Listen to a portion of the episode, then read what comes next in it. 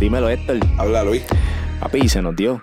Aquí estamos. Estamos aquí ya ready con todos los micrófonos, todo conectado. ¿Cómo es que se hace esto? Porque yo nunca he hecho un podcast. Aquí tú te pones así, hace como si supieras hacer esto de locutor y le metemos a entrevistar gente. Y tenemos que como que cambiar la voz y eso. No, no, porque nosotros tenemos voz de locutor y por eso no hay que cambiarla. Ah, pues entonces yo creo que lo más importante es decir quién auspicia este programa. Y eso es, pues ya ustedes saben, obvio. Aquí está el chef Héctor Rosa de Ketológica nos pueden buscar en las redes sociales, en Instagram, en Facebook, como Ketológica por el chef Héctor Rosa. Entérate cómo estamos cambiando vida.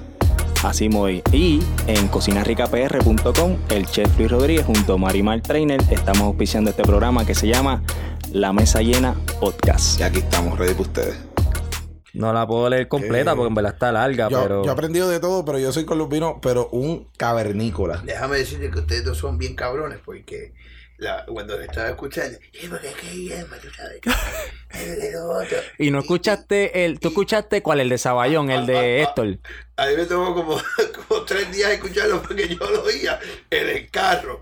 De, de, ah, de lugar a lugar. Okay, okay. Y aquí me paro, pues cuando me monto en el carro. Exacto, exacto. Y si llegué a casa, ahí lo dejé, me monto en el carro. Ahí es que yo lo prendí. Y volvía.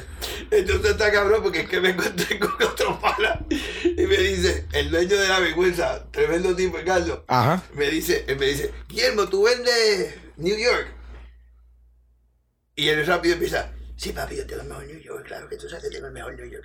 ¿Quién es ese? él, me, él, me, él, me, pregunta a mí y ah. contesta como si fuera yo. Ah, ¿verdad? Que Saballón dice, ya, es verdad, es verdad, es verdad. No, pero él me está diciendo, yo sé que tú vas a decir, sí, papi, yo tengo el mejor New York. ¿Cuánto tú quieres? Tranquila, ¿cómo te, lo, ¿cómo te lo vendo?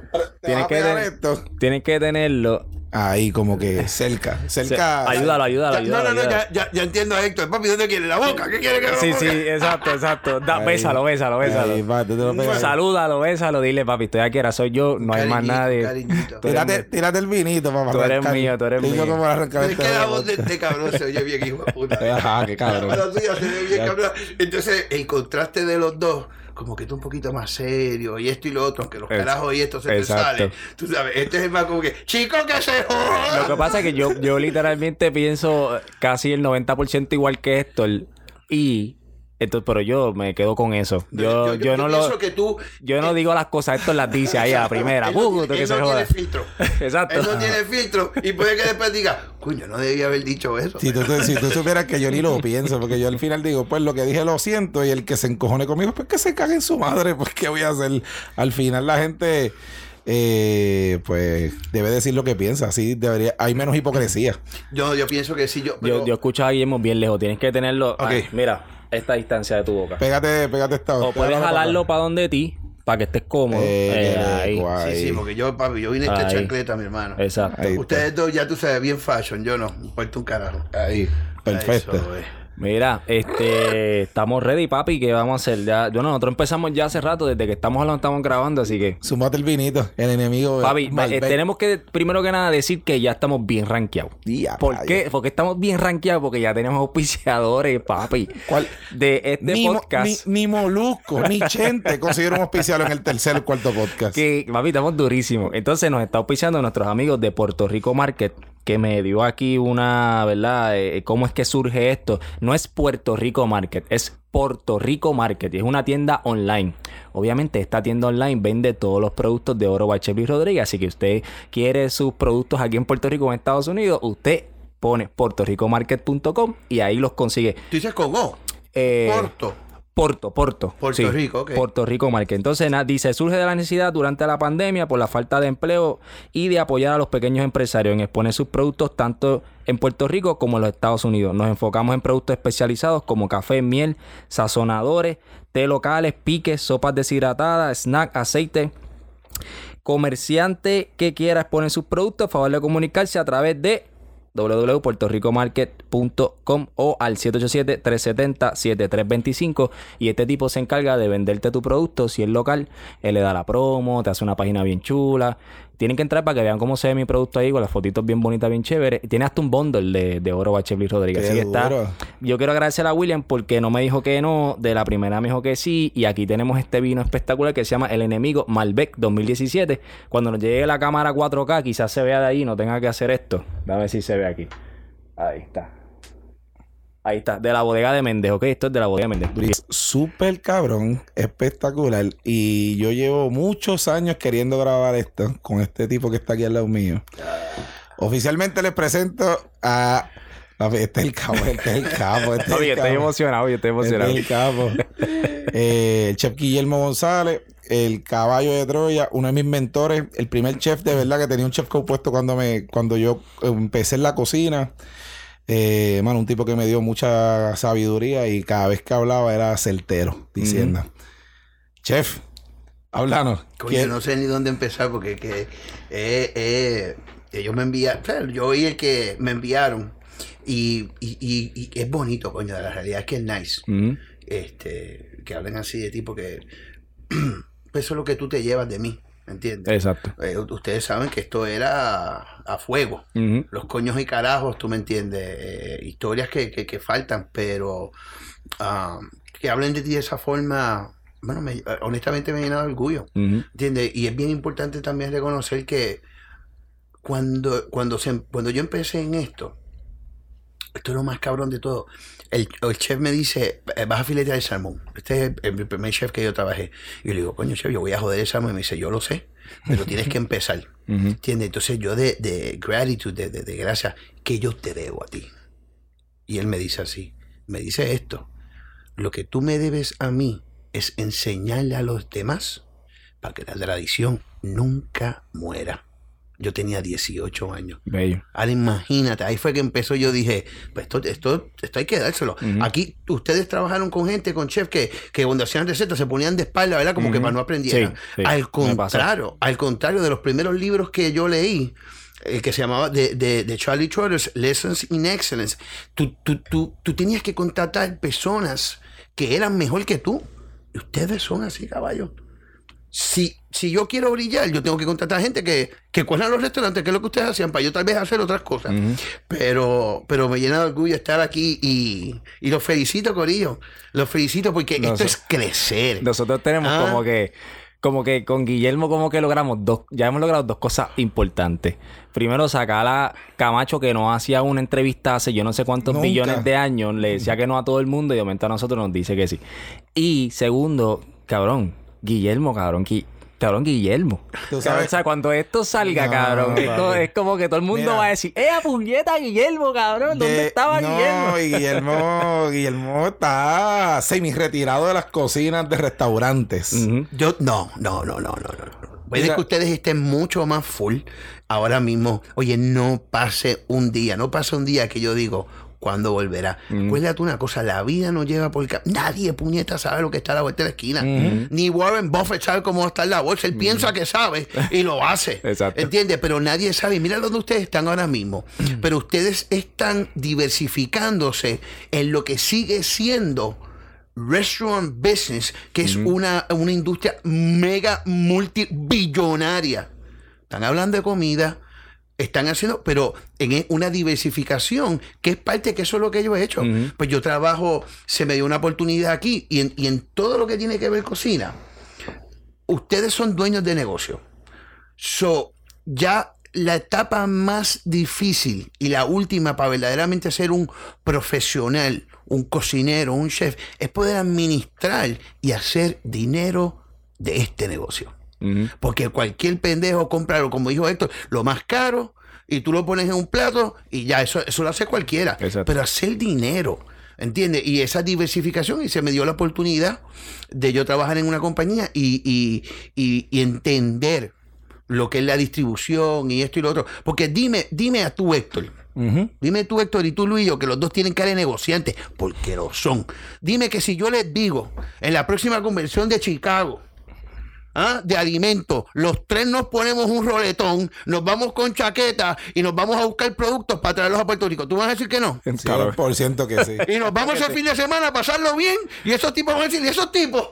Boricua, ¿Ah? boricua. Y nos quedamos en, en, la, en la, industria del restaurante, Exacto. siempre con cuchillo en mano. Claro. Esa, Pelando papas. Esas quemaduras no se nos van. Claro. Nunca. Pero nos diversificamos. Uh -huh en, en todo lo que es. Que, mi hermano, ya tú no tienes que file- eh, filetear o mira, ya tú hiciste eso. Tú tienes que crecer. Exacto. Y mira lo que están haciendo ahora. Eso es ahora, pero yo quiero saber ahora y que tú nos lleves a través del tiempo. Ajá.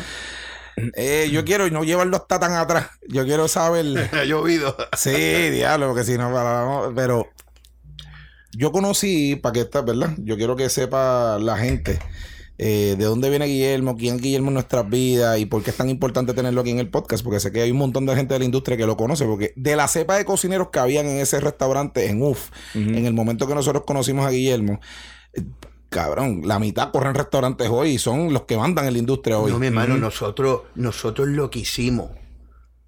Y, y los que han pasado por sus manos. Sí. Exacto. ¿Entiendes? Eh, eh, Se eh, multiplicó por mil. Totalmente. Sí, sí, Totalmente. Total. Tú sabes que eso me lo dijo Treviño una vez. Treviño me dijo, todo esto va a ser más grande que nosotros. It's going to be bigger than us. ¿Entiendes? Y, y, y, Y es. y lo- exacto. Y es Exacto. Los mejores meseros vinieron de UF. Los cocineros que están corriendo, que no son cocineros en este momento, son chefs, dueños de restaurante ahora mismo, vinieron de UF. Y yo te voy a decir la verdad que yo no conozco un corillo de gente que trabaje más crazy de duro que la gente que trabaja en UF en aquellos años. Mira, te voy a hacer una pequeña historia. Este, estoy haciendo presentaciones, ¿no? Me, me pongo la chaqueta y me fui a comprar unas florecitas, ¿verdad? Entonces, aunque, aunque ya pues son legal y está licenciado y todo eso, uno como que quiere ser medio discreto, ¿no? Ajá, Tampoco. ajá, ajá. Pero con la cara tuya, Héctor, no, pero dale. pero mira, yo entro por ahí con la cabeza bajita y tal, y te leo, mira, che, vente, estoy Guillermo. Y yo, ay, qué está jodido. Está bien, pero mira, dime lo que tienes aquí en esto. No, no digas mi nombre muy alto, no digas muy alto. A ver, es que, oye, éramos 200 empleados en aquel momento, algo No, no, así. eso eran 200 en un, en un momento dado. Exacto. En un momento dado, nosotros llegamos a hacer lo que se llama eh, eh, un working fairs, tú sabes, que... que- Ferias de empleo. Eh, Sí, ferias de empleo, correcto, que iban llegaran. 50, 80 personas. Entonces, pues tú entrevistabas tanto, tanto, tanto, tanto, y lo hacíamos, porque si no, era imposible. Exacto. Demasiado de muchos empleados. Eh, exacto, pero, pero seguimos en la escuela. Guillermo, Guillermo viene del grupo de restaurante UF, que era pues de Emilio Figueroa como, como cabecilla de todo, eh, con G y su esposa. Y en algún momento Treviño eh, estuvo corriendo los restaurantes como chef ejecutivo, donde se hizo el chef Roberto Treviño, ¿verdad? El famoso que conocemos se hizo en esos restaurantes. Y viene de ese corillo del inicio, ¿verdad? Correcto. ¿Desde cuándo empieza tu, tu carrera en UF? Pues mira, mano, Pero yo, yo tengo una pregunta porque yo eh, hay cosas que, que yo sé que hemos hablado mil veces y nos hemos sentado, pero antes de UF, ¿dónde tú estabas? ¿Dónde tú saliste? ¿Tú estabas Hermano, cocinando? sí, ¿Qué chico, pasó pues, ahí? Claro, Am, la realidad es que yo, empe- yo, yo fui mesero un tiempito. Bueno, vamos a ponerlo así. Yo, yo era boss boy en un restaurante que se llamaba TGI Fridays en San Patricio. Pero si yo era chamaquito, ustedes estaban jugando escondite serio. ¿Entiendes? Eh, Este, ¿cómo era lo que te dijimos? Este, lo que dijimos en la urbanización, se me olvidó, eh, rescate, ¿cuándo rescate? Ah, ah, exacto. So, yo, yo empecé ahí como boss boy y, y yo me di cuenta porque algo que tenemos todos nosotros, en lo que estamos aquí ahora mismo, somos, somos, somos personas que tenemos que trabajar con personas. ¿Entiendes? Una oficina puede que esté nítido un par de horas, pero nosotros bregamos con, con gente. Ujú. ¿Entiendes? Eh, damos servicio, eh, eh, controlamos corillo, lo que sea. So, yo me di cuenta que, que eso me ayudaba. Acuérdate que yo no sé ustedes, pero yo tengo unas condiciones serias de ADD y, y, y todas esas. Yo- yo- yo- a, mí, me- a mí me ha dado de que yo estoy en, el tra- en la calle y vuelvo a mi casa porque pienso que dejé la estufa prendida. ¿Entiendes? Me acuerdo y lo, lo que ustedes dijeron, mira cómo cambia el tema. De los tickets. Ah, sí, que te quedas con, Cabrón, sueñas con eso. No, a mí me perseguía en plaza siempre. Y si estaba en un restaurante, lo oía, yo me cago en la madre, yo me meé de la risa cuando ustedes dijeron eso. Pero, pero yo empecé, yo empecé como, como, como boss boy ahí. Entonces, ahí es que yo, esto estoy, yo empecé a universidad, eh, yo me quito rápido de universidad porque yo me di cuenta que eso no era para mí, mano. Mm, ¿Y qué estabas Eh, estudiando? yo estaba estudiando mercadeo. Me encargo. Pero yo no sé si ustedes sabían lo que era Panchita en el Interamericano. Claro. Pues yo no pasé Yo- Panchita. yo toqué, yo toqué allí. Panchita, el lobby. Y ya. Y ya. Siempre había un cabrón que decía, vamos a fumar, vamos a darle trago. Y tú decías, chico, pero es la clase de inglés. Eh, vámonos, vámonos, que. Vámonos, vámonos, vámonos. Disponible. Cogí los préstamos, me dieron una jodida, me compré un carro y ahí fue que di, ahí fue que dije, "Pe- vamos, quiero, quiero trabajar en el restaurante. Entonces empecé en fine dining. Yo empecé. Ah, ok. Puro- empezaste ahí con Oye, el Cadillac empezando. Eh, En mi primer ticket fueron 12 suflés, mi hermano. Ey, a rayo. Mi Y a primer rayo, ticket soufflé. en mi vida fueron 12 suflés. Diablo. Y como Claro, ya- tú te acuerdas del cabrón primer ticket, puñeta. y- pero imagínate, 12, 12 soufflés, mi soufflé, hermano. cabrón. Yo, yo ¿Qué es eso? no hubiese dormido por tres meses. ¿Entiendes? Tú sabes que. Y, y, y la suquita y toda esta pendeja, este, era un chef polaco. Entonces, para ese entonces, cuando yo de- eh, empecé, eh, eh, no era. Bueno, yo cuando le dije a mi mamá que quería hacer un chef, se tiró al piso a llorar. ¿Qué tú me dices? Oye, que no puede ser. Y yo, mami, si este, este es mi llamado en la vida. yo quiero pelar papa. Exacto. Vamos a ver al papá, coño. Me gusta pelar papa. Entonces, pues, ahí fue- ahí, este, Ay, eh, en un tiempito ahí, eh, eh, vino este señor que se llama Jorge Cruz, que es un puertorriqueño. Porque tienes que entender una cosa: cualquier pera papa con apellido francés lo ponían como chef. O sea, no, no existía un chef ejecutivo puertorriqueño. Eso no ¿Qué existía. restaurante era ese? Esos eran los faisanes al lado de, de- al lado de Ramiro.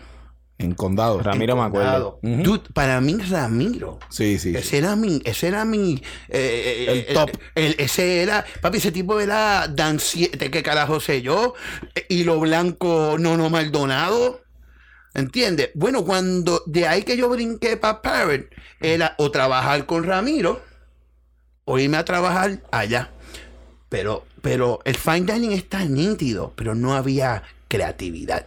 Era clásico, la- eh, las salsas clásicas francesas, todo era hacer el grab locks, to- todo era súper clásico, que está bien, Mm.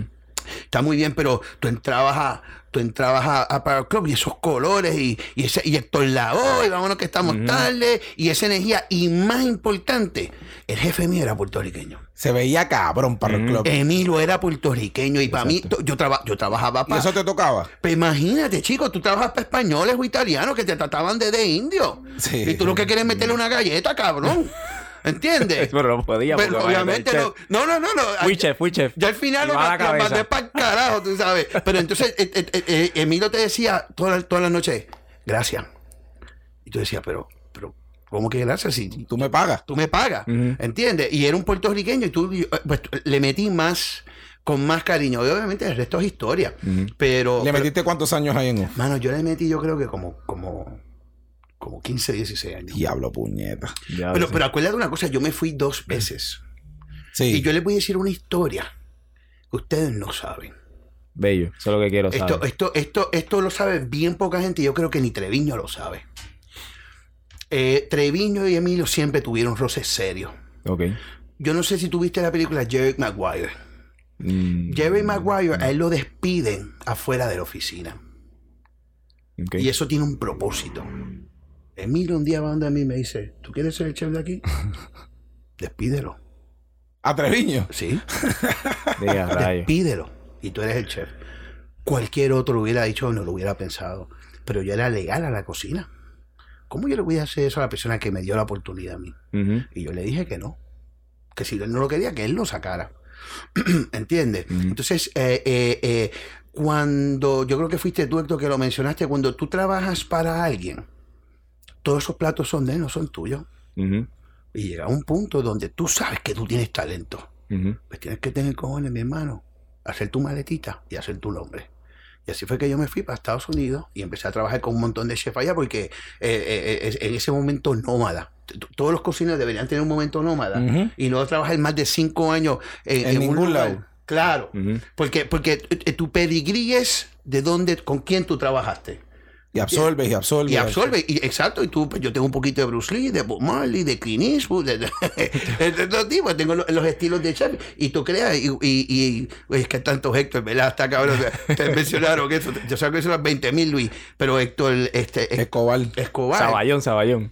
como él te dice, siendo chef, dueño de restaurante, como él todavía tal vez está buscando, porque él, él yo no, o sea, yo no hablo mucho con él, lo que me encontré los otros días, yo no sé si él abrió un, rest- un restaurante italiano, porque ese es el background que más tiene Él abrió, él abrió Musa. Musa, perdón, Musa. Sí. Pero, pero, pero yo no sé si él de verdad quiere hacer otra cosa.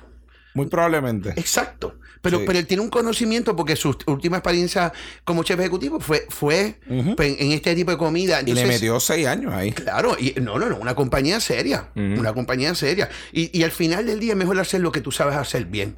Pero en toda esta creatividad que tenemos nosotros, ¿qué es lo que yo quiero hacer de verdad? Pues él, él- él entendió que, que todavía se tiene que definir en eh, tal vez en un futuro qué es lo que yo quiero hacer. Yo sé que en tu cocina tú hacías lo que tú querías. Lo que me salía de los putos cojones. Claro. Bueno, mi hermana era adicta a, lo- a los mac and cheese tuyos soda. Mira, de eso estábamos hablando ahorita. Era adicta. Era adicta porque mi hermana vivía al lado y yo no sabía que él lo tenía. Entonces entra a comer y, y él está allá atrás. Difícil no oírlo, ¿verdad? Mm. Normal. Y él está No verlo y no verlo, porque estaba en el mismo centro ahí. Claro, claro. Y ese, y, y- y eran, a- o sea, a mí me encantaban esos, esos mac and cheese. Pero sé que cuando tú abriste, cuando uno es chef, uno hace, bueno, respetando a, a los que lo son, pero esto es lo que yo quiero hacer hoy. No es como que, no sé, eh, pues, o sea, eh, comida asiática o lo que sea. Pues, siendo un chef, yo digo, pues esto es lo que voy a hacer, porque tú eres un profesional. Claro. Y si haces un, un- un churrasco y le, le pones una charmula, no necesariamente tienes que hacer una chimichurri o usas una técnica, esto, esto y lo otro, que a mí siempre, a mí, mira, yo trabajé para este señor que este chef que se llama Douglas Rodríguez. Entonces, los que conocemos lo que es el, el, el James Beard, sabemos que él fue el primer latinoamericano en En ser ganar. nominado. En ganar. No, en ganar. En Estados Unidos. Mi hermano, tú, tú ganas un James Beard y tú le añades un dígito a tu salario. O sea, ya estás en los millones. O sea, ya tú estás en otra liga. Yo le cogí un restaurante a este tipo en Miami, en, en Coral Gables, pero este tipo era chef de 12 restaurantes en Inglaterra, cuatro en Nueva York, cinco en Miami. Diablo. Sí, no, este tipo en, en- en otra liga. Entonces, eh, yo, yo, su esposa es puertorriqueña. Y el cubano este, hermano, me cogió un aprecio serio. ¿Entiendes? Es que tú me acuerdas a mí, al esposo, al, papá de mi esposa, que se jodienda. Entonces, él fue el que me enseñó a mí, verdaderamente, a tú decir, este, tú tienes que apreciar lo tuyo primero y llevarlo a otro nivel. La comida latina es lo más cabrón que hay. ¿Entiendes? Y bien poca gente sabe que Douglas Rodríguez trabajó para Alfredo Ayala. Aquí en Puerto Rico. Aquí en Puerto Rico, bien poca gente. Él me lo dio. Ay, yo trabajé con... Y te voy a decir una cosa. Para mí, Alfredo Ayala es verdaderamente el padre de lo que, lo que es nuevo latino. Él fue el primero que le puso una un concentrado de parcha a una Bird Blanc. Es verdad. Y ahí nació. Y En Ayoli. Exacto. Bien poca gente sabe esa historia. Él, él- él- él es el. O sea, ya le es respetado worldwide como. Con su, su chef, con este, con esta señora que este eh, Cielito era la que trabajaba con él. Chelito. Una de las dos. O sea, Luz siempre estuvo ahí. Y él, yo, puede, puede equivocarme, pero Alfredo se va en un viaje a aprender cocina y esto empieza a suceder en su restaurante y cuando él llega, él se mete ahí y dice, hey, Corillo, ¿qué es esto? Y esta parcha y esta batata. Correcto. Y de momento él, él embrace that. Él dice, "Ah, lo vamos a hacer cabrón con esto. Si vamos a hacer una salsa de guayaba, la vamos a hacer. Papi, el primer cabrón que le metió guayaba a vino y hace una reducción, hace una salsa de eso, fue Alfredo Ayala. No hay de otra, no existe otra persona. Entonces, pues volvemos a eso. Pues tú tienes que. Un artista, un escritor o, o- o un pintor, un artista, porque nosotros somos artistas en, en nuestro mundo. Nosotros tenemos que ser reconocidos primero donde somos y después es que sale, ¿entiendes? Y, y, y, y Dolan me enseñó a tú decir, el café puertorriqueño es mejor del mundo. Bueno, yo digo por ahí que el Papa se lo tomaba. Ok. ¿Entiendes lo que te digo? Entonces, cuando tú hablas así, tú caminas con la cabeza alta. Yo, esto es lo mejor. Entonces, pues, pues es la infusión de comida francesa con latina, que, él, que era el nuevo latino. Eso es lo que era. 100%, sí. Entonces, y- y, oye, bien poca gente sabe que, que- que en Perú los japoneses llevaban ahí 500 años. En, en, en Cuba, en, en el comunismo, ya llevan, qué sé yo, 80 años. O sea, yo conozco Jorge Juan y esto es un chino. Oye, chico, ¿qué te pasa? Y es chino, chino. O sea, hay, hay- y hay, una- hay un chino latino serio hace tiempo. Sí, hay un chino cubano duro. En el oriente, los cubanos están Co- bien pegados con los, con los orientales. Cuando ellos vienen a hacer los ferrocarriles en América, se mezclan en, en todos estos sitios.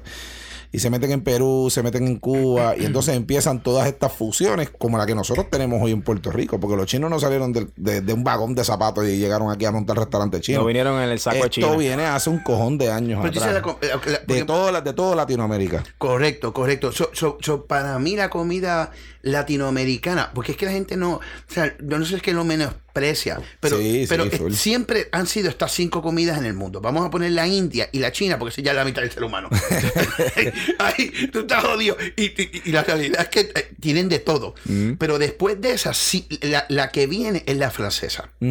Entonces, en Europa se pelean La española. la española y la italiana, que para mí la española es mucho mejor, aunque la italiana sigue siendo buenísima. Pero la española Y- es más completa. Exacto. Pero entonces la única que ponían del Nuevo Mundo es la mexicana por comer mieldería. Porque si tú me preguntas a mí, sabemos que la peruana está igual o mejor. Están ahí, se dan dos puños. Se, se dan, ¿entiendes?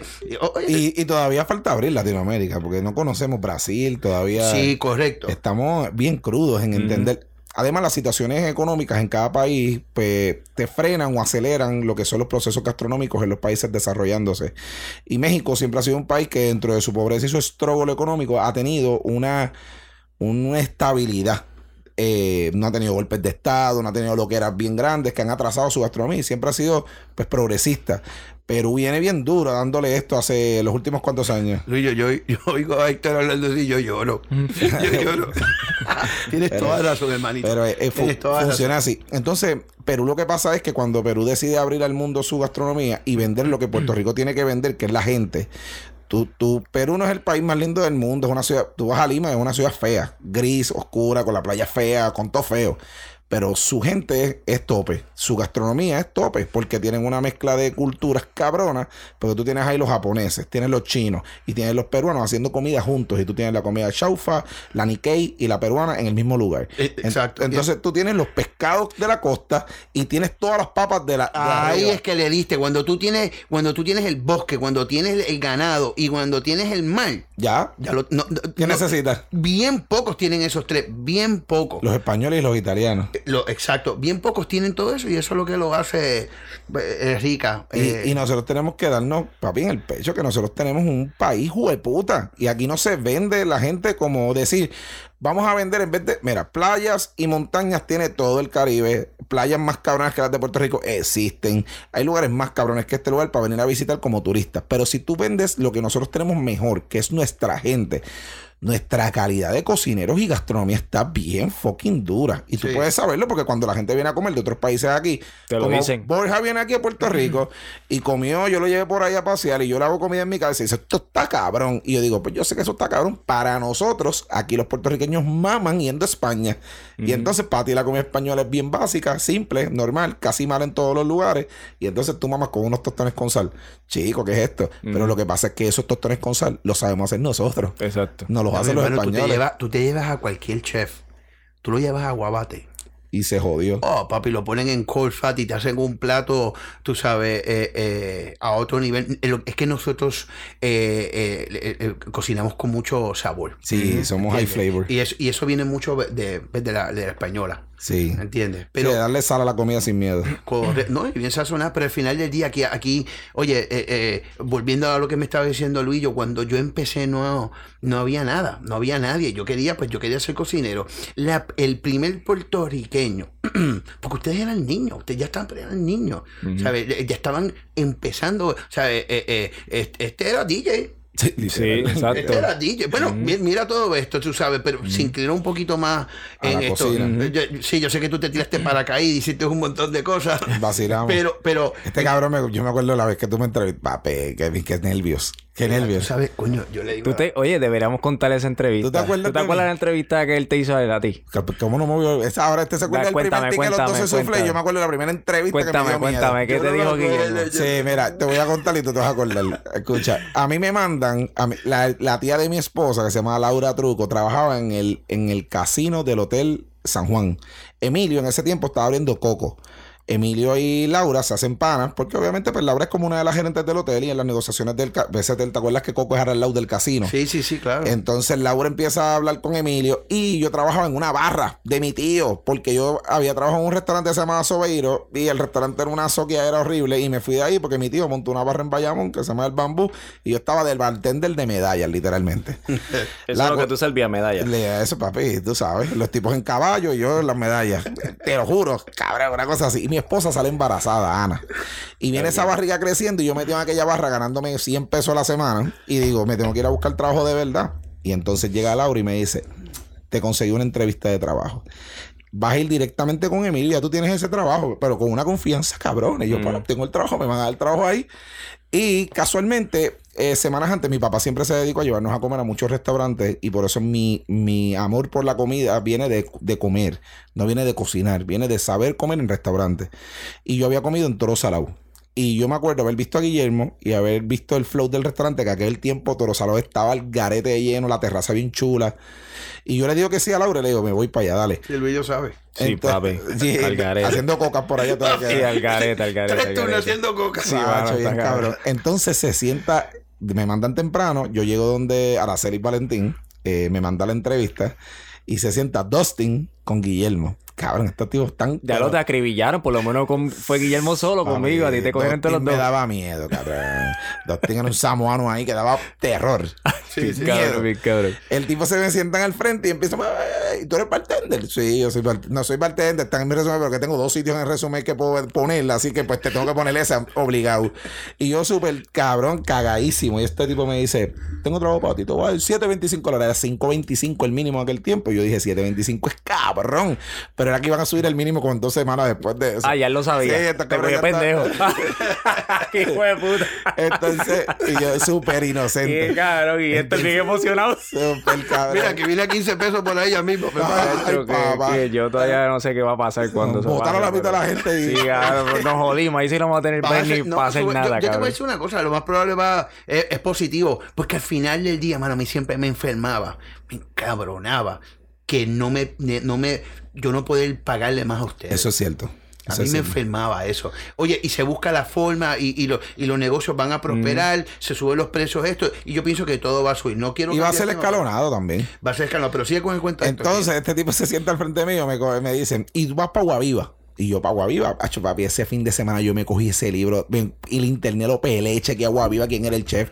Era Héctor Crespo en aquel tiempo que estaba a cargo de la cocina. Busqué la historia de Guillermo, busqué la historia de Dustin, busqué la historia de. Yo me voy a poner, para lo que yo me voy a hacer, yo lo voy a hacer bien. Cuando llego ese día a Guaviva, que firmo contrato, ahora se me dice, vas para Parro Club. Y yo me cago en la madre. Que Me te aprendí hasta. Aprendí hasta hacer ceviche ese jodido fin de semana y estos cabrones me mandan para Barro Club. Llego a Barro Club bien perdido y sabes que yo me entro por la cocina y el primero que yo veo, papi, es Nelson, cabrón. Que es la normal. Y me grita. ¿Qué tú haces aquí?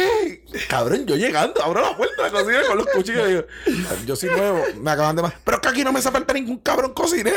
Eh, a diablo, cabrón. está bien, pero yo, fue Guillermo, me mandaron para acá a llamar a Seri, fue a la oficina, llamó a la Seri y me dice, está bien, vente, tú vas párate ahí con Rasta, a- a- con Rasta a hacer postre. Primer turno que yo cojo y cogí una barriga, Héctor Escobar me dio mi primer warning el primer turno, soy cabrón. Y a diablo, cabrón. Cabrón. So, el, espérate, el warning que te dio cuál fue el primer turno. Sí, papi, con Rasta. Ah, yo no sabía que había- que había sido en el primer Héctor es un turno. asesino en serie. Pero Era, está bien, qué bueno que lo hizo, porque gracias a eso estamos aquí hablando. Si no, no, te lo juro que eso me cambió mi vida. Claro. Si tú me dices que ¿qué te cambió tu vida, pon un warning. Quizás ese- no, si no ese te lo warning- hubiese dado, hubiese estado al garete. Fueron dos warnings que me cambiaron mi vida. El de Héctor Escobar que me puso, que me echó gasolina. Y el de Dort que me hizo que renunciara. Uf. Gracias, Dort, por darme ese warning. Fue bello. Porque ese día decidí, a- llegué a mi casa y le dije a mi esposa, me voy para el carajo de piña colada, voy a abrir mi restaurante, voy a buscar qué carajo hacer. Y literalmente, porque Dort viene a darme un warning a mí, cabrón, que llevaba cinco meses sin ir al restaurante, sin saber qué carajo estaba pasando, y viene y me da un warning. Sí, pero pasó lo mismo como Emilio mandó a Guillermo a votar a, a Sí, él. Fue lo mismo, fue que Emilio mandó a Dustin a darte un warning. No, no, fue, fue Dort.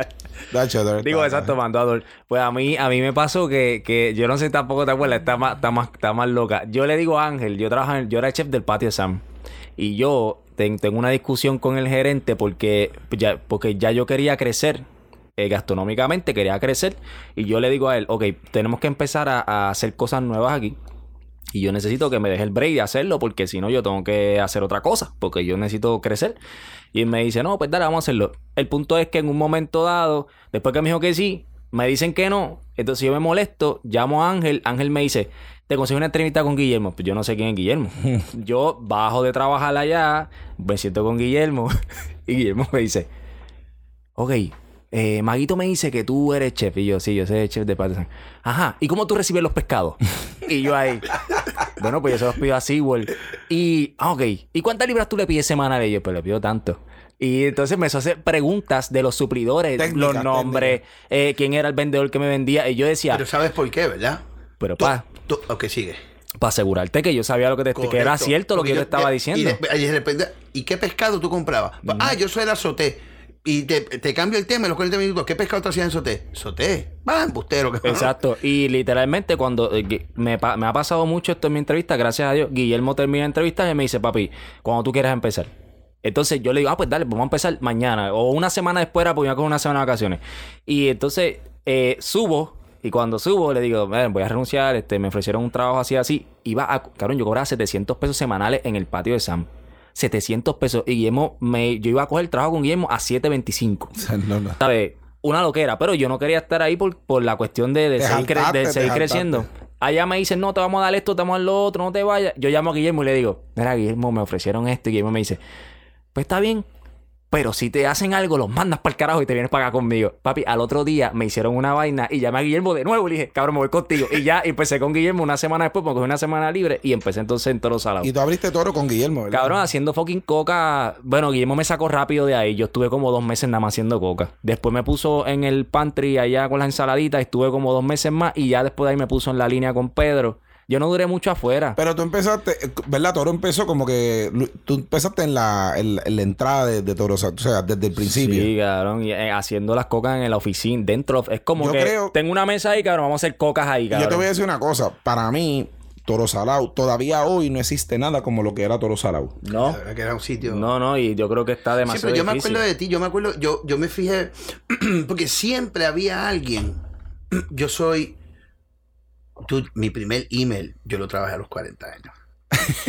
Yo entiendo, yo creaba sistemas, pero yo no hacía, yo no sabía cómo hacerlo. Mm. Y si hay algo vital en un negocio es data entry. Mm. Y yo lo odiaba. Y yo veo a Luillo, que siempre organiza, digo, este, no limpie la campana, eh, vete arriba y le enseñaba cómo hacer los de estos. Y ahí es que yo me escapaba y me podía ir. ¿Y por qué Luillo hace eso y no limpia la campana? ¿Tú puedes hacer eso? No, pues quieres la campana, cabrón. Literalmente era así y yo ayudaba a Pedro porque Claro. Pedro tampoco sabe usar la computadora Pedro, o mira, no sabía. Pedro, el nene que yo amo y yo le quiero, yo siempre he dicho, cabrón, pero es como un dinosaurio. pero ¿y por qué tú dices eso, Guillermo? Hacho fuerte con cojones, pero bruto. no, no, papito. Papi, yo, Pedro, tú sabes que eso es de Pedro, cariño. porque Pedro- literal, una máquina, literal, Pedro, Pedro, cabrón, Pedro venía y me decía, Luis, cabrón, tú me ayudas a hacer el horario. Y yo, claro que sí, claro que sí, vamos para allá "Este arriba. Y yo, "Venga, ya está hecho. Ok, ya, pues Ni ya". las Bueno, rayitas Tú me pagaste a mí para hacerte las recetas de Telemundo, ¿te acuerdas? que yo te las sí, pasaba, sí. le enviaba el email allá. Yo lo eso. odiaba, yo lo odiaba. Todavía lo odio. Ahora mi Lo trabajo es trabajar. distinto. ¿Ah? Lo tuyo es trabajar. Sí, sí, sí, es que, es que eso es eh, el, el- el fuerte de, yo no sé si el tuyo o el de este, es parte del negocio. Siempre Eh, el eh, mío es trabajar. Yo pongo a mi esposa y a mi hermana a organizarme mi vida. Claro, claro. Dame una claro. estufa, un cuchillo y una tabla ya. Exacto. Claro, a ti te gusta estar en la línea, de, de- en, en las trincheras. No me puedo salir de ahí. En las trincheras, correcto. Y pues nada, yo siempre en todos los restaurantes tenía que haber alguien que, que me ayudara a eso. Yo creaba el sistema. Bueno, ¿tú no te acuerdas el sistema ese que, que nosotros hicimos que tú... ah, Nosotros hacíamos food courts diario. Yo le digo a la gente que nosotros... Y la gente me dice, ¿pero cómo es eso? Y yo digo, bueno, si tú lo estás haciendo al final, ¿cómo lo vas a arreglar? Y si empezaste a la mitad del mes, tienes dos semanas By para yo tengo esas tablas todavía. Claro. Yo las tengo también, yo me las robé en, Yo en las. USB. Papi, No, eso- yo... Te lo juro. cabrón, no, yo no me la robé. A mí me Yo la sí dio. me. Pablo me las dio. Pablo Yo- me las dio. Pero Pablo- me enseñó porque Guillermo me... La Oh. Esto lo crea Pablo. Pablo se lo da a Guillermo. Guillermo me lo enseña a mí. Nosotros aprendemos a usarlo. Pero en un momento dado yo, yo me tranqué como que, ya lo, pero y, y si quiero hacer esto, que- y, y Pablo se sentó conmigo. Y eso último que me daba, que necesitaba para cuadrarlo todo, me lo enseñó Pablo. Y realmente, claro, las tablas dicen Pablo, dicen el nombre de Pablo. Es que eran Sí, sí, cabronas. sí. No, mi hermano, es que, es que tú tienes, tú tienes un. tú tienes que entender que tú tienes que tener unas expectativas primero. Ah, cuando ustedes abrieron tu negocio, pues tú no, tú no sabes cuánto tú vas a vender este mes y este año. So, tú, ah, tiene que pasar un año para tú tener la data. Exacto. Y en el mismo enero, el próximo año, pues tú vendiste, por decirte, 125 mil pesos. Pues tú tienes 125 y lo divides en tanto y, Y lo pones para, para, si hoy se compró eh, 5 mil pesos, ya tú sabes que ese fútbol se trepó pa, y, lo, y lo vas bajando y lo vas bajando. Entonces ya tú sabes que para el fin de semana lo que tienes son 800 pesos para gastar. Exacto. Y tienes que comprar o camarón o atún. Pues, ¿qué tú vendes? Camarón. Y Pues, ni se atún para el el carajo. atún para el carajo, correcto. Y a mí me encojonaba eso, hermano. A mí me encabronaba eso. Porque tú no deberías tener 86. Pero, mi hermano, Pero los ¿Cuántas negocios veces- corrían cabrón. Pero, pero, eh, eh, Emilio, Emilio es un tipo difícil y con los números no joda. Ujú. ¿Entiendes? Y, yo- y uno, cada vez que subía ahí a entregar los números, él te cuestionaba al. al- pues yo creo que esta decisión. Eh, ¿Te acuerdas de todas esas, de todas esas reuniones, cabrón? Sí. Horrible. Sí. Cabrón, yo sí, tuve, sí, sí. yo te voy a decir, yo tuve una sola reunión arriba en la oficina a hablar de los números y fue cuando me quedé encargado de, de Dragonfly y fue la peor reunión de mi vida y no porque me regañaron, sino porque me elogiaron, cabrón. Me dijeron, Siempre pasaba, eh, cabrón, cabrón, con el primero, eh, con el nuevo, cabrón. Sí, entonces está, está severo de vacaciones en España. Estoy yo corriendo Dragonfly. Está todo el corillo. Y de momento Emilio empieza a ver los números de todos los restaurantes. El único que había hecho el food cost y las ventas había sido Dragonfly. Y el tipo empieza a decirle a la gente: ¿Por qué Luis lo hizo y usted no? Cabrón, es la primera reunión que yo tengo, cabrón. ¿Qué tú haces? Emilio tiene un cojón de cosas buenas. Emilio, si tú vas a escuchar, yo te amo y tú eres mi, mi, mi otro mentor de vida. Pero tenía al- algo mega malo. Mega malo. Que es que el, que el que llegaba por la puerta, el último que llegaba era su favorito. Era el favorito. y- Cabrón, llegó, cabrón, llegó el turco, era su favorito. Llegó la gringa, era su favorito. Llegó el otro cabrón, era su Imagínate, favorito. llega Y Severo, nosotros, cabrón, de vacaciones y le dice, este tipo en tres meses, en los dos meses que tú estuviste en España, hizo lo que tú no has hecho. Y yo, "Oh, cabrón, ¿cómo tú le vas a decir eso al tipo que me, que me, que me está enseñando a mí a... Pero eso Eh, todo, es una psicología, ¿viste? Él, él le gustaba, él le gustaba la confrontación Sí. en ese, yo no, yo no lo entiendo. Yo no lo entiendo, pero eso era su mondón operandum y este Y al final se derrumbó. No le funcionó. no, Y no, no, no, él cambió ya, al, al final ya era otra cosa. Eh, eh, Yo no estuve, yo no, yo no estuve hasta lo último, pero. no, no, yo, yo me, yo me fui también, yo me fui también. ¿Verdad? ¿Tú te- ¿En qué año tú te fuiste? Bueno, yo, es- ah, este, 2012, 13. sí, 8, exacto, como 13, 14, correcto, Ujú. Correcto. Sí, pero ya tú estabas en, la, en lo último. Ya de, yo estaba en la, la última- perfección, sí. Correcto. Ya, ya era todo distinto, chicos. Ya el mundo estaba. Este. Para ese tiempo habían bajado los sueldos también, que el porciento de los sueldos de todos los chefes ejecutivos, Revolú. Bueno, es que pues, tú sabes, si, si un negocio no está produciendo lo mismo, Mm. No puedes pues, pagarle lo mismo. No puedes pagarle lo mismo, correcto. Ah, eh, pero al final del día, mano, de, de todos esos quotes que existen, el más que siempre yo me he dejado llevar es el que dice: ah, el que sobrevive no es el más fuerte y no es el más inteligente, es el que se adapta a los cambios.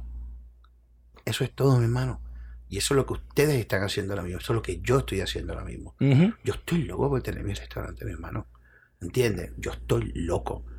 Pero este no es el momento. Si tú quieres crear, no es el momento. Este, este no es el momento. Eh, eh, eh, vivimos un día, un momento donde los restaurantes más cabrones es un piliro, es una cubita del mar, es un de estos donde, pues, tú sabes, eh, eh, no, no, no es quitarla de ellos, porque lo que hacen lo hacen bien. Sí, sí, sí. ¿Entiendes? Pero cuando tipos como nosotros se leen libros, estudian, se educan, eh, eh, eh, revalidamos nuestros conocimientos para seguir creciendo y, vemos esto, pues tú sabes, pues tomamos decisiones, ya ustedes son dueños de, sus negocios propios y evolucionan, ¿entiendes? Y lo que yo te dije ahorita de, de- de- del mundo de la comida, de todo esto, te lo digo, mi hermano, ¿y ¿tú crees que es un chiste? ¿Tú crees que es un chiste que yo no te voy a decir tal vez un día?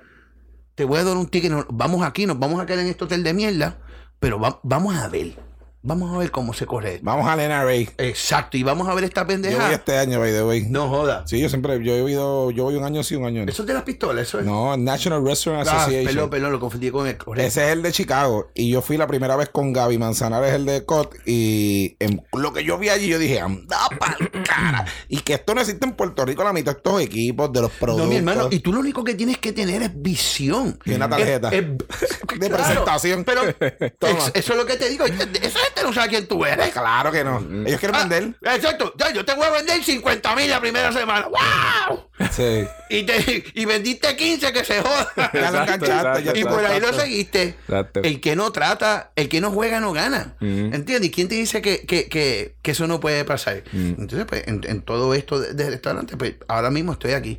Y te voy a decir una cosa, mano. Ahora mismo me resume. Yo podría hacerle un purchasing guide de un hotel. Por- Fácil. Por, por el conocimiento que ahora yo tengo en esto, esto y lo otro. ¿Entiendes? Pero ese conocimiento de chef te llevó a tener el trabajo que tienes ahora. Correcto. No, no, no. Es que la, es que la realidad. eh, eh, eh, yo no apliqué ahí. Te buscaron. Ellos me llamaron. Cab- es que piénsalo, cabrón. ¿Quién mejor para vender productos de, de tú vender en un restaurante que el tipo que lleva 20 años comprándolo? Correcto, pero, pero, eh, en ese momento, en- cuando escogieron, eh, eh, eh, fue una pequeña cepa que escogieron y la realidad es que ah, se quedaron bien poco. Uno de ellos es este ah, Alexander Vera, que él fue el que le compró, entre él y Ariel, le compraron el restaurante a gusto.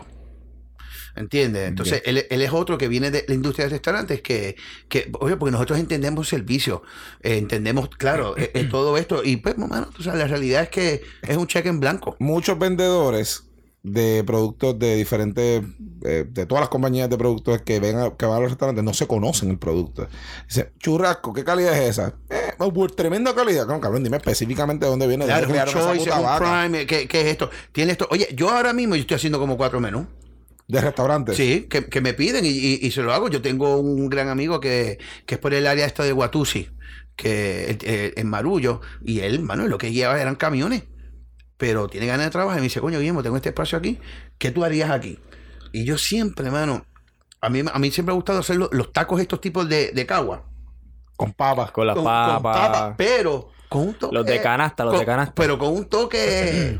Cabrón. ¿Entiendes? Y el tipo se está saltando ahora mismo. Y yo, con dos botellas de vino, le escribí el menú, se lo costeé, le enseñé a hacerlo. Oye, si tú vas a esa cocina, tú juras que ese tipo lleva 10 años, así- lo tiene todo organizado. ¿Cuándo vamos? Cuando ustedes quieran, le invito a los primeros cinco rounds. Pues vamos. Ya, ya, lo voy. tú quieras. La semana que viene. yo te voy a decir una cosa, yo no me meto a beber así, 6, 7 pesos para arriba. Yo me tomaba tus tragos en tu sitio, pero no cogí una borrachera, mami, porque te iba a salir caro. Y esto está. Hay que pagarle el colegio a la nena. Correcto. Pero, y, y el tipo le va muy bien. Entonces, este, eh, me están pidiendo que haga un brunch. Y pues, la habilidad, pues, volvemos a lo mismo, papá, papá. Te vendo lo que tú necesitas dentro de los menús que yo estipulo y te ayudo a hacer el menú porque como que no te van a clavar haciendo tu menú por ahí cualquiera. Oh, totalmente. Oye, en, en este caso, yo lo que le digo es, yo te voy a escribir el menú.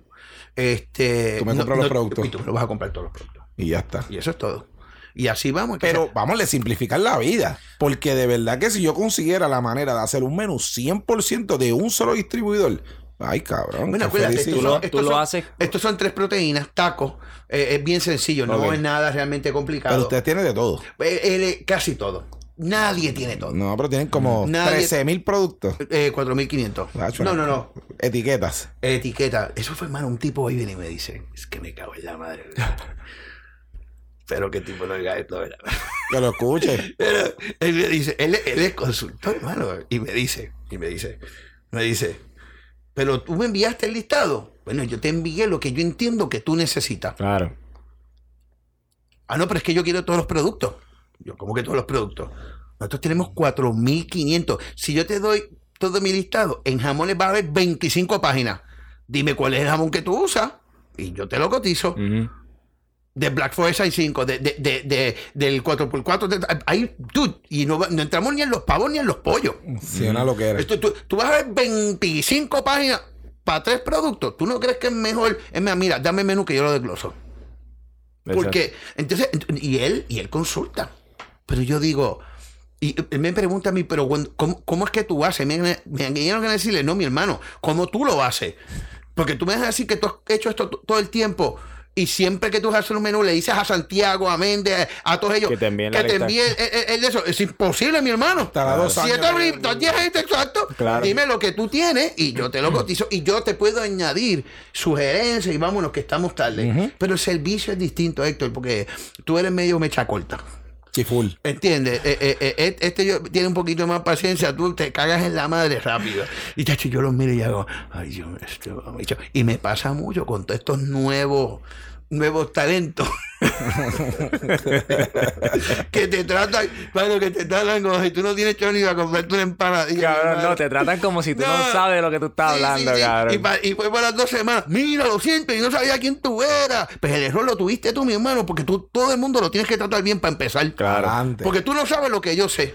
Y yo no vine aquí con ínfula ni nada, yo vine aquí a ayudarte. Claro. ¿Entiendes? Pero entonces en servicio, sí, sí, sí, claro, en el juego político, vámonos, que tan tarde, pendejo. Mm. Siempre, Pero- siempre claro. los mejores vendedores para mí fueron los que entendían el restaurante. Que tú no te metes ahí a las 12 del mediodía para venderme. Ah, no, mi hermano. Cabrón. Sí. Esto está prendido en fuego y tú estás aquí ofreciéndome pa- pavo, cabrón. No, vete. No, no, no, mi hermano, yo, yo, de, de- de- yo tempranito y de 11 a 1 y media, 2, yo no visito a nadie.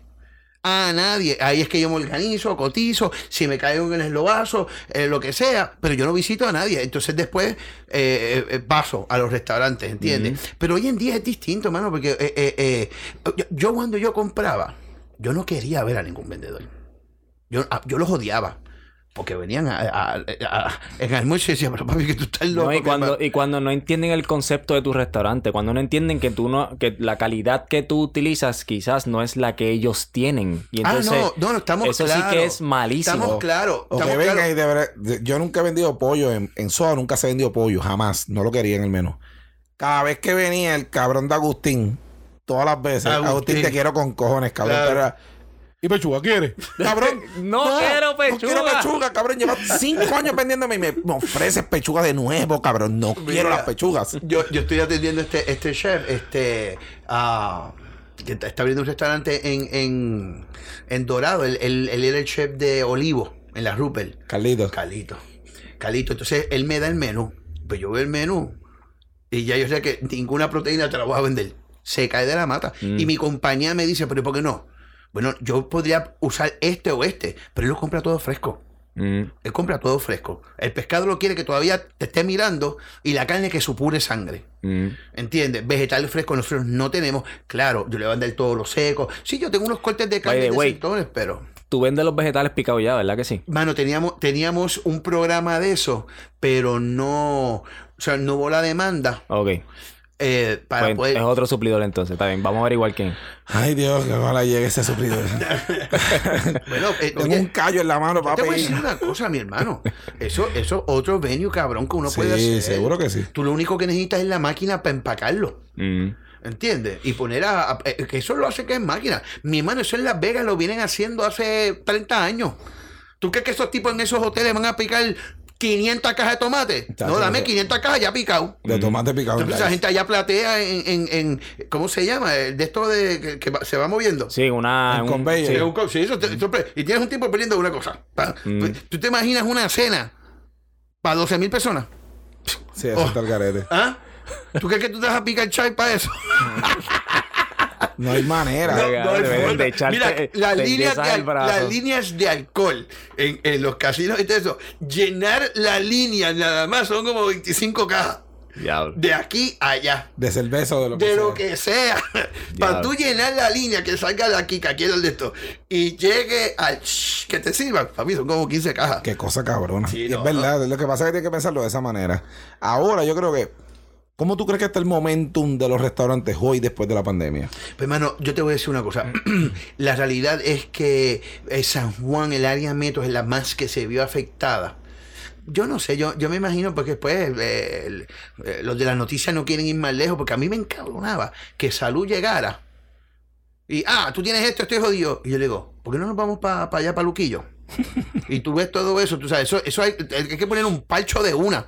Pero está bien, no es que los quiera joder a ellos, pero, pero ¿y ¿por qué me estás jodiendo a mí? Si tú y yo sabemos que nadie hace eso, pero vamos, porque se supone que se haga. So, yo pienso que a los de San Juan los ponen en, En la lupa. En la lupa, en la lupa. Porque estos tipos en la isla, mi hermano, esos, esos tipos están vendiendo como locos. Esos restaurantes. mm, lupa. Una vez que fue, eh, eh, dos o tres, pero eso nunca se había afectado. Ahora, San Juan, San- viejo San Juan, pues, viejo San Juan Está jodido. Está jodido. Pero los que se han mantenido, pues siguen Me ahí. dicen que están regalando la renta, que las rentas están súper Ah, baratas. no, mi hermano, en 20 mil sitios. Yo como, eh, si fuera un chef y esto, lo primero que te digo, yo vengo aquí, pero yo no voy a pagar renta en dos años.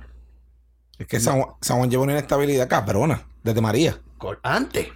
Sí, antes María lo descojona, Ricky renuncia, lo pone en jaque mate y viene la pandemia y te hace el mate. Bye, es que, nos es que a, mí, a mí siempre me encojo en ese tema porque, mira, mi hermano, la infraestructura que tiene viejo San Juan. Mira, cuántas ciudades hay por ahí como el viejo San Juan que lleva 300 y pico años o más.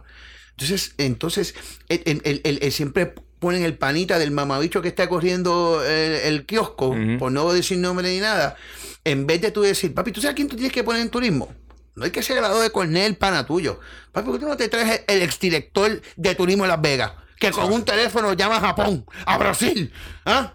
A todo el mundo y, en menos de nada te llena los 25 mil cuartos que hay aquí y, Y- los trae por season. Pam, pam, pam, pam, pam. Y le das una comisión que se joda. Si el tipo va a dejar mega millones aquí, Mm, algún es tipo que, que sepa Que tenga los contactos. que tenga los contactos correros, no, no, no el tipo que se cree que, que, que, que sabe, no, mano, aquí esto, o sea, nosotros en, en Puerto Rico hay una capacidad ya de cuarto.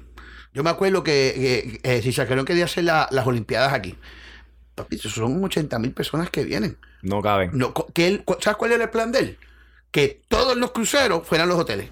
Ah. Y él iba a hacer eso. Eso ¿entiendes? estaría cabrón. Pero mi hermano, tú sabes que ese tipo en un momento dado llegó, a, llegó- perdió por par de votos para ser presidente de la Olimpiada. Tú- el, el presidente de la FIFA y el presidente de las Olimpiadas, mi hermano, tienen yo creo que más poder que cualquier país. Ellos cuando hacen las Olimpiadas o la, o- o la World Cup, todas las leyes cambian por esas dos semanas que, que están. El poder es animal. Y él quería ser y estuvo a- a- ahí al lado. ¿Y, y, y qué te digo con esto? Bueno, eh, estas as- asociaciones de Estados Unidos que tienen 80 mil afiliados de tantas cosas, que se traigan 15 mil personas para acá. Pero es que aquí somos unos come mierda, por eso son otros 20 pesos. Somos ¿no? unos mamabichos. Claro. Porque somos unos pendejos y tenemos el pensamiento, ¿sabes? Y la estrella, todas estas putas cosas que han hecho de turismo. Es como, cabrón, ustedes están en la realidad. Ustedes están aquí. Como que, hey, Corillo, alto. Ustedes saben que la gastronomía, ustedes, tú sabías, me estaba contando esto Borja el otro día, me dijo, en España van a cerrar 85 mil 85 mil restaurantes este año ¡Wow! Ya, por la pandemia. cabrón. Todavía están cerrados hoy. Borja no ha podido abrir. Borja puede sobrevivir porque Borja paga una mierda de renta, tiene un restaurante de dos tres Michelin ahí vacilando. eh, tiene otro flow. No es un restaurante caro de mantener. Y él puede aguantar el palo. Pero van a cerrar 85 mil restaurantes y me dice, ¿tú sabes por qué 9 de cada 10 turistas que vienen a España escogen España? Por la comida. Y vamos a cerrar 85 mil restaurantes. Estamos hablando que el gobierno no ha tomado acción para que esos restaurantes no cierren, porque España está en quiebra. Y es lo mismo que pasa en Puerto Rico a una escala más pequeña, pero es eh, gobierno, Corillo, ey, los restaurantes de Puerto Rico, si nosotros le damos el estatus que merecen y los ayudamos y los ponemos en, en el ahí, en, el- en la, en la tarima, en vez de a los reggaetoneros, eh, van a venir los turistas. Yo te voy a decir una cosa. Tú sabes que eh, eh, estaba esta película que se llamaba. ¿Qué carajo? Una película eh, británica. Pero entonces, en una de las. una- un párrafo me- te explicaba que uno no debe de pensar. Ah, lo que miela, que tengo que comprarme una lavadora para, para lavar la ropa. Uno debería pensar. Qué bueno que me voy a comprar una lavadora para que mi ropa no esté sucia. Y de aquí a comprarla, vamos a pasarla bien. So, la mentalidad de, de- si tú me preguntas a mí, dude, es- tú no, uno no, uno debe ser, ah, déjame comer en, en este restaurante. No, mi hermano, date un traguito aquí, camina por allá, ve, ve San Cristóbal, dile a la mujer que está saluda a quien tú quieras, te quiero, lo que sea, vas y comes y te, ¿sabes? No, no decir, en, ah, si no parqueo al frente del restaurante, no, no voy a ir. Coño, Bien cabrón. Camina, camina dos cuadras y gózate. Cabrón, eso es muy puertorriqueño. Exacto. Eh, es, me quiero Está- parquear adentro. Está ahí. cabrón, ¿no? Disfrútate, ir a San Juan, camina, mira las estrellas, a vete al morro, fúmate un porro y véate, hazte dos tragos y qué carajo sé yo. He hecho un polvo en una garita. Ah, no, porque apestan a meao. Eso no importa, te tapa la nariz. Eso suena la voz de la experiencia, ¿viste? Pero imagínate. Mira. Adiós. Pero tú entiendes lo que te digo, ¿verdad? 100%. Claro. Entonces, pues, eh, eh, eh, eh, eh, el- está pasando más o menos un poquito de eso por la vergüenza, por ahí arriba. O sea, que la gente va a caminar y se ve. Oye, la pela se- ya no es como antes. Ya la pela ahí, restaurancito, ya no hay ese miedo. Ese está que- bien chulo, el, el amarillo que está frente a la pared, la vergüenza que se llama. Sí, la vergüenza. Ese está chulísimo, que es de dos pisos. Está bien nítido, Y se mano. está llenando bien, cabrón, ¿verdad? Oye, de verdad que sí, el, el, el Garlo, el dueño de eso, ya tiene, tiene tres sitios. Y te voy a decir una cosa, él, él viene del negocio, él viene del negocio, él fue mesero, eh, tuvo los cojones como mucha gente, abrió su negocio, bueno, y la pegó. Y la pegó con, con un estilo de chinchorreo, porque tú sabes que el chinchorreo siempre ha estado pegado, pero, Sí, pero sí. Ese, es, ese es como que el logo del chinchorreo puertorriqueño. ¿Entiendes? Mm. Y, y, y, pues tú sabes, tú sabes también, lo, eso este es el piso de los lugares, están bien in. So, todos los Sí, que tiene la terracita, la lucecita. También los engancha porque de te- le metió. Los turistas caen allí por default y los boricuas están llenando. Correcto. Coño, pero mi hermano, yo te voy a decir una cosa. Está bueno. Yo sé, sí, claro que sí. Claro que sí. Este, es un destino. No, es- no es que tú vas a decir, "Diablo, aquí está el mejor arroz con pollo de Puerto Rico. El arroz con pollo está buenísimo. No, pero te- estar. pero te das tu es la experiencia. exacto, sí. Mira, mi hermano, yo te voy a decir una cosa. ¿Qué tiene que envidiarle? Bueno, puede que dos o tres cosas, pero la pela a Mónaco. Pero yo lo veo yo. Esa vista, mi El idioma. El idioma. El idioma, Claro. Pero tú sabes, tú parado ahí y tú ves. y tú- Cabrón, pero eh, somos unos mamabichos porque nos reímos y nos vacilamos esto. Claro, pero, pero- cabrón, viejo Samo podría ser Mónaco el día que quiera. Mi hermano. Claro. Completo, lleno de, cru- de no de cruceros, de barcos privados. Pero ahora mismo se cayó, se cayó algo que se derrumbó allí. Ah, en el Puerto paseo Tierra, de. Tierra. Mira, mi hermano, todo, toda sociedad, que esto lo está pasando en Estados Unidos, eh, mucho, tú tienes que invertir en tu infraestructura, mi hermano. Entonces, ¿qué pasa? Lo dejas joder, lo dejas joder, y ya se está deteriorando al punto que es que hay que hacerlo hasta nuevo. Hay que romperlo. ¿Entiendes? Y, y tú no puedes llegar, tú no puedes esperar que llegue a eso. ¿Entiendes? Pero esa culpa lo tenemos nosotros. Pero bueno, no vamos a entrar en el tema de política y eso, porque imagínate que eh, no- nunca acabamos. El tema de política es, ustedes son un rey de mamabichos, todos los políticos, n- no saben hacer lo que, lo- su trabajo es una mierda. Y San Juan está jodido hace un montón de cojón de años teniéndola ahí. Mira, la, la perla está dentro del caparazón, hay que sacarla y ya. Y tómalo. Eh, Cojan mundo ahí, en, en la mejor ciudad del Caribe. La tenemos, la tenemos. No, no, no. el- el- el- el San- viejo San Juan es algo. ab- Cabrón. Es absurdo, chico. Cabrón. Absurdo. Oh, absurdo. Y hablemos de viejo San Juan. Quiero hablar de este. Este Y las calles también jodidas. Cuando- Los otros días fui para allá, papi, unos Ah, boquetes. eso lo que hicieron nuevo cuando estábamos en UF, que te, te acuerdas que arreglaron las calles y toda la pendeja. de años jodido. Eso, eso, Eso no, eso está no de ayudó. nuevo otra eso vez. no ayudó. Bueno, yo te voy a decir de buena fe. Tú sabes que todos empiezan bien.